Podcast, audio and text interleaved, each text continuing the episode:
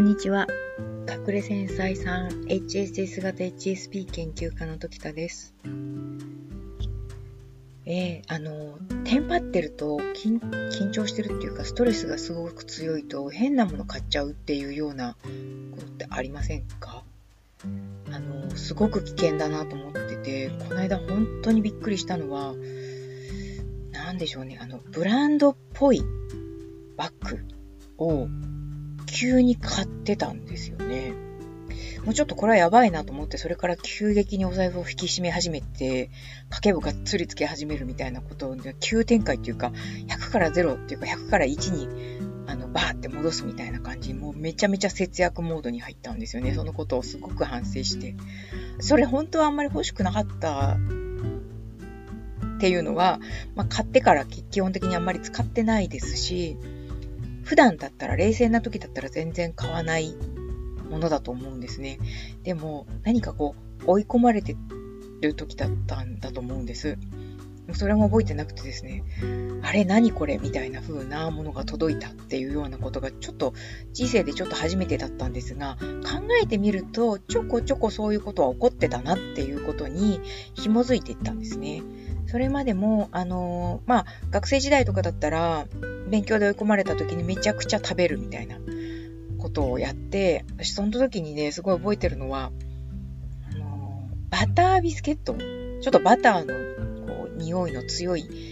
あの、がっつりしたもの、油っぽいがっつりしたものが食べたい時に食べる、バタービス、バターのがいっぱい入ったビスケットを、あの普段は多分1箱は食べられないと思うんですけど、その時相当追い込まれてたみたいで、一箱がっつり食べて、それからもうそのバタービスケットを見るのも嫌だみたいな風になったんですよね。結構油っぽいもの好きなんですけど、それでもそのバタービスケット、それ以来多分食べてないですね。私も52でおそらく、その学生時代だから15歳とか16歳とかだったと思うんですけど、それ以来30年以上、いや40年くらい、40年に近いくらいの年月も本当に嫌だなというふうに思って食べなくなってしまったくらい、あのー、まあ胃がもたれたというかやられてしまったというか気持ち悪くなってしまったようなことを、あのー、なんか封印したくなってやってしまうんだと思うんですね。でそれと同じことが買い物とか、いらないのにコンビニ入って買い、なんか、こう、買ってしまったものの意外と食べられなかったりとかっていうようなもので、子供にあげたり人にあげたりっていう風なことになってしまったりするようなことがあったりとか、あと衝動買いとかですね、ネットで服買ったりみたいなことを、うんと、広告、服見るのすごく好きなので、広告が張り巡らされてるわけですよね、サイトとか見ると。そうすると、お、この服いいなみたいな感じでそのサイトに行って、そのまま購入してしまうみたいなことがあって、失敗じゃなければいいんですけど、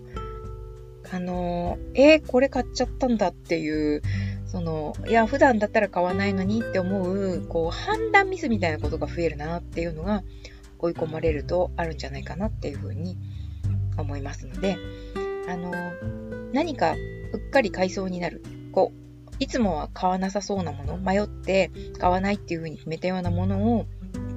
買いそうになった時は、そもそもそこで何にストレスを持ってるんだろうっていうことを探るためのチャンスだと思いますので、そういう意味では、と、買わずにおっとっとっていう風に、あの、ストップしていただいて、ご自身の、あ、今緊張してるんだねとか、今何々で、え、ー、と、追い込まれてるんだねとか、慌ててるねみたいな風に、自分自身に問いかけてあげたりとかすると、あの、現状の自分の状態っていうものが分かってきて、えー、扱いやすくなるんじゃないかなというふうに思いました。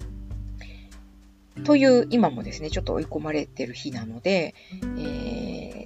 なんかこう、いろんな、こう、コマが一斉に回り始めるんですね。追い込まれてると。それまでは1個2個ポロンポロンっていう風に必要な時だけこう、えっ、ー、と、ルーレットが回る感じなんですけど、追い込まれると、いくつかのルーレットが同時進行でわーって高速回転し始めるみたいな感じがあって、あの、